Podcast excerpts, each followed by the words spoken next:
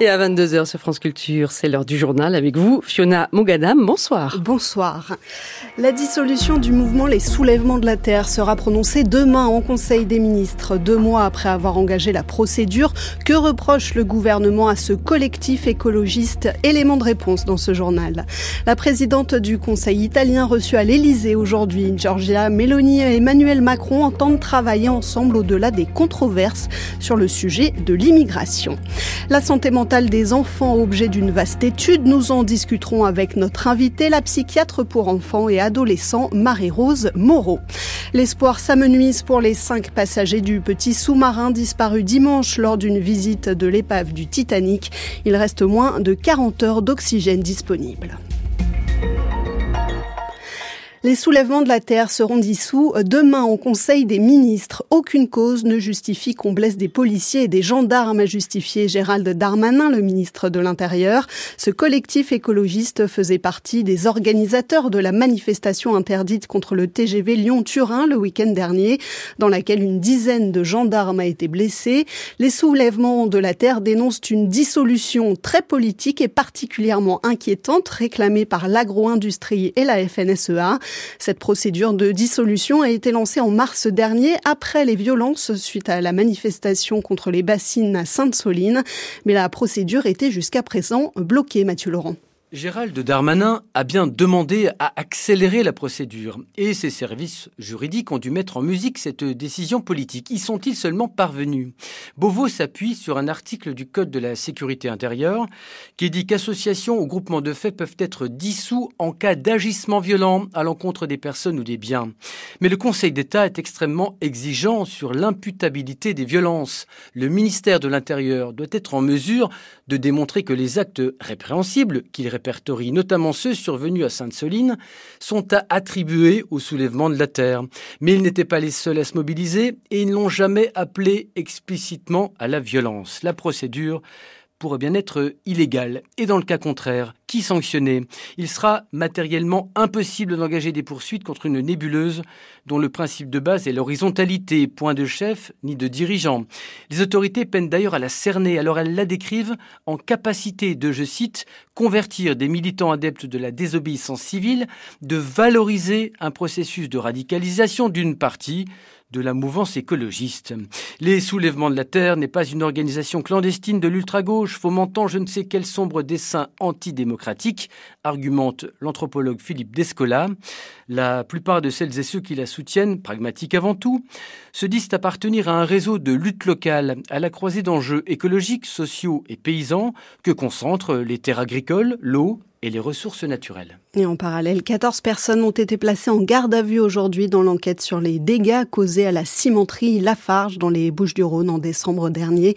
Elles sont soupçonnées euh, notamment de dégradation en bande organisée par moyens dangereux et d'associations de malfaiteurs. Plusieurs dizaines d'activistes écologistes avaient pris pour cible ce site qu'ils qualifient de gros pollueur. Le permis de conduire sera accessible à partir de 17 ans dès l'an prochain. C'est ce qu'annonce la première ministre. Elisabeth Borne promet d'être très attentive sur le niveau demandé pour obtenir le permis alors que les accidents de la route sont la première cause de mortalité chez les 18-24 ans. Plusieurs associations se montrent hostiles à cet abaissement, estimant que c'est l'inverse de ce qu'il faut faire. Giorgia Meloni a été euh, reçue par Emmanuel Macron en fin de journée à l'Élysée. La présidente du Conseil italien est de passage à Paris pour défendre la candidature de Rome à l'organisation de l'exposition universelle de 2030. L'occasion d'arrondir les angles après des débuts euh, difficiles, notamment sur la question migratoire, Louise Baudet. Sourire et embrassade de rigueur tout à l'heure lors d'un accueil côté jardin, côté cours, c'est la fête de la musique que l'on prépare à l'Elysée. Pas d'effusion non plus, mais une relation faite d'intérêts partagés et d'une longue histoire commune qui doit primer sur toute autre considération. C'est cette amitié qui euh, m'importe en premier lieu, celle qui permet de faire vivre parfois les controverses, les désaccords, mais dans un cadre toujours respectueux. Et c'est bien aussi le sens du dialogue franc, ambitieux, exigeant que nous continuons d'avoir. Aide à l'Ukraine, règles budgétaires européennes, Paris et Rome sont alignés sur de nombreux sujets. Même le dossier migratoire n'est plus aussi abrasif. Les deux pays ont adopté le pacte migration il y a dix jours à Bruxelles et ils veulent aider la Tunisie, dont l'effondrement économique déclenchait une vague migratoire sans précédent, un point essentiel pour Giorgia Meloni. Nous travaillons ensemble pour aider la Tunisie avec le plein investissement de l'Union européenne, avec pragmatisme, avec sérieux. J'ai confiance dans le fait qu'à partir du dialogue d'aujourd'hui, nous le ferons encore mieux dans le futur. Voilà, travailler ensemble avec pragmatisme, si ce n'est beaucoup de sympathie naturelle. Les ADN politiques des deux dirigeants sont sur le papier incompatibles. L'ultra-conservatrice post-fasciste d'un côté, le progressiste pro-européen de l'autre. Les réflexes ont la vie dure et les scènes politiques intérieures leur nécessité. Les États membres de l'UE ont trouvé un accord sur un texte pour la restauration des écosystèmes, une loi qui leur imposera d'instaurer d'ici 2030 un certain nombre de mesures pour enrayer le déclin de la biodiversité. Chaque État devra agir pour restaurer au moins 30% des écosystèmes abîmés d'ici 2030, puis 60% d'ici 2040. Mais euh, l'accord conclu aujourd'hui n'implique pas d'obligation de résultat, contrairement au texte d'origine. À 400 jours des Jeux Olympiques de Paris, le comité d'organisation des JO et d'autres sites ont été perquisitionnés aujourd'hui dans plusieurs enquêtes du parquet national financier pour prise illégale d'intérêt, détournement de fonds publics ou encore favoritisme. Le tout dans le cadre de marchés liés à la préparation des Jeux. Parmi les cibles de ces perquisitions, il y a la Solidéo. C'est l'organisme qui est chargé de la construction et de la rénovation des sites des Jeux Olympiques. Jérôme Val. La Solidéo, la société de livraison des ouvrages olympiques, a été créée en 2017 dans la foulée de l'attribution des Jeux à la France. Cet établissement public supervise les 64 ouvrages qui doivent être réalisés pour l'événement, des constructions, des rénovations ou des aménagements. Parmi les chantiers les plus importants, il y a le village des athlètes en Seine-Saint-Denis. 3000 personnes travaillent sur ce site de 52 hectares qui doit devenir après les Jeux un nouveau quartier car à la charge de la Solidéo, il n'y a pas que des ouvrages sportifs comme le centre aquatique en face du Stade de France ou l'aréna de la Porte de la Chapelle au nord de Paris, mais il existe aussi des routes ou des écoles, tout ça forme ce que l'on appelle la partie héritage, tout ce qui restera après les Jeux olympiques et paralympiques. Tout devra être livré au plus tard au début de l'année prochaine. La Solidéo dispose d'un budget de 4 milliards 500 millions d'euros, financement privé et public, c'est évidemment la plus grosse part du budget des Jeux. Un enfant sur dix souffre d'au moins un trouble probable de santé mentale, d'après une étude de Santé publique France. Une étude menée auprès de 15 000 enfants scolarisés et âgés de 6 à 11 ans, ainsi que d'enseignants et de parents. Ils sont notamment 5,6% à souffrir d'anxiété ou de dépression et 6,6% de troubles oppositionnels probables, c'est-à-dire de comportements colériques ou provocateurs. Marie-Rose Moreau, vous êtes psychiatre d'enfants et d'adolescents, chef de service de la Maison des adolescents de l'hôpital Cochin à Paris et autrice des Si nous aimions nos ados aux éditions Bayard. Bonsoir. Bonsoir. Est-ce que vous êtes étonné par ces chiffres? Non, non, on n'est pas étonné par ces chiffres.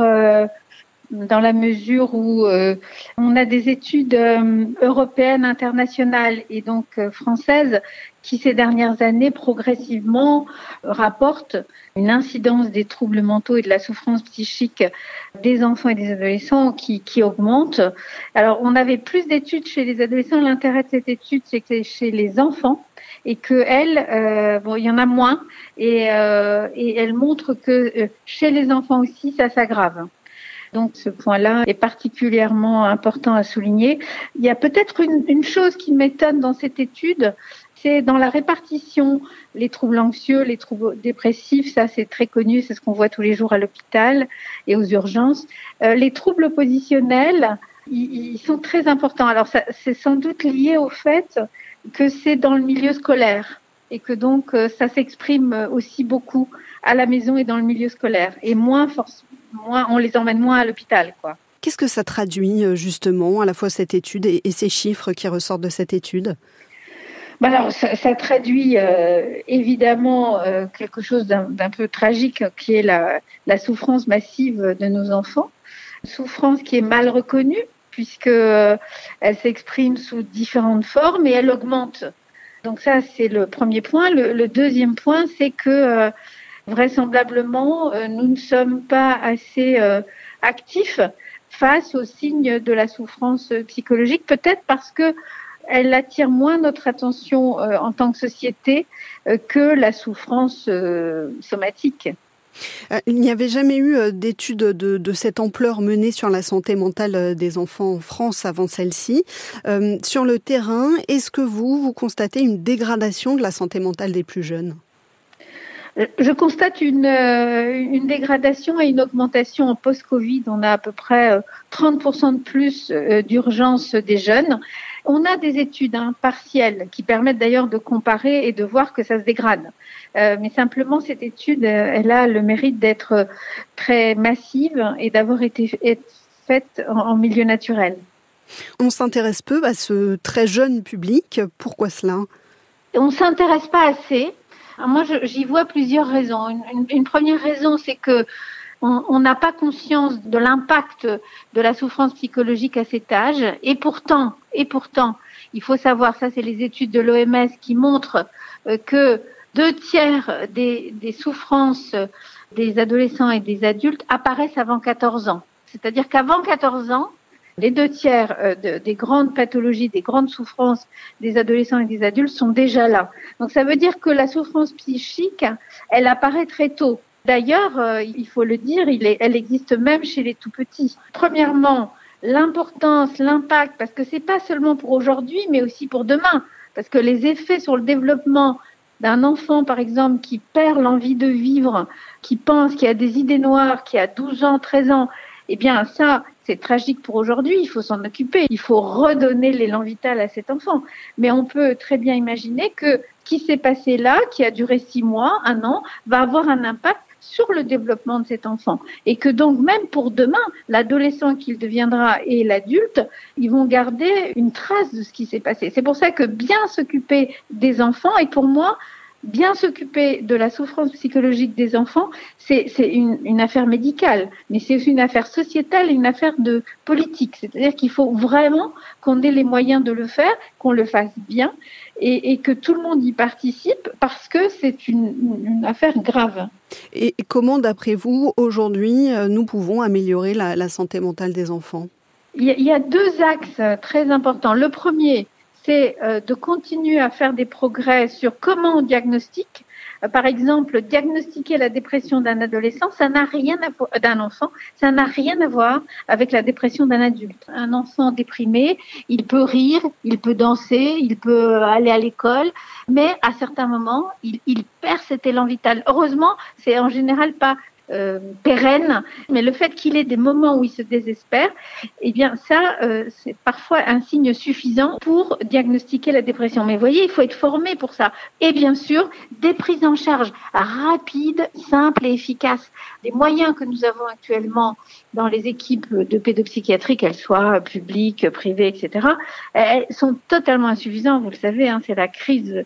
On, on en parle depuis une dizaine d'années, et pourtant, il n'y a pas de changement radical des moyens, des structures, des équipes, des dispositifs pour ne pas faire attendre. On ne peut pas faire attendre un enfant qui va mal. On ne peut pas faire attendre des parents qui s'inquiètent. Donc, euh, rapidement, parce que ça évolue rapidement, euh, et si on s'en occupe pas, ça empire. Par exemple, une dépression maltraitée, une dépression non reconnue chez un enfant, il va y avoir des difficultés scolaires, il va y avoir des troubles du comportement, et il va y avoir de l'anxiété. Donc on était avec de la dépression, et nous voilà avec un tableau où on ne sait plus euh, où donner de la tête tellement euh, il y a euh, des expressions de souffrance. Merci Marie-Rose Moreau, chef de service de la maison des adolescents de l'hôpital Cochin à Paris, d'avoir été notre invitée. Merci à Aurore Mansip pour la préparation. Toujours aucune trace du petit sous-marin parti observer l'épave du Titanic à 4000 mètres de profondeur. Le submersible et ses cinq passagers n'a plus donné signe de vie depuis le début de sa plongée dimanche matin au large de Terre-Neuve et les espoirs s'amenuisent, Sébastien Paour. Il reste environ 40 heures de réserve d'oxygène à bord du Titan. C'est le capitaine des gardes-côtes américains Jamie Frederick qui l'a dit ce soir. 40 heures d'oxygène, c'est moins de deux jours. Jeudi matin, heure de la côte est ici. Jeudi midi à Paris, l'espoir de retrouver des survivants à l'intérieur du submersible sera quasi nul. La course contre la montre se poursuit donc, mais pour l'instant sans résultat, malgré les moyens déployés. Plusieurs navires et avions, notamment trois C-130 des gardes-côtes américains et canadiens, participent aux recherches. France prête main forte. Le bateau d'exploration de l'Ifremer, l'Atalante, est attendu sur zone dans les prochaines heures.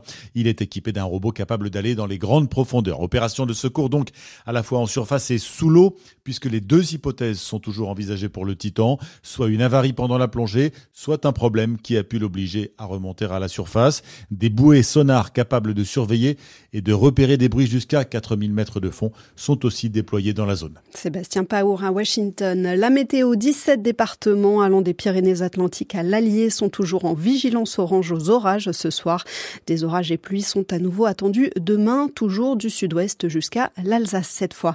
Merci à Brice Garcia pour la préparation de ce journal. À la technique, Alex Dang, retour de l'information demain matin dès 6h sur France Culture.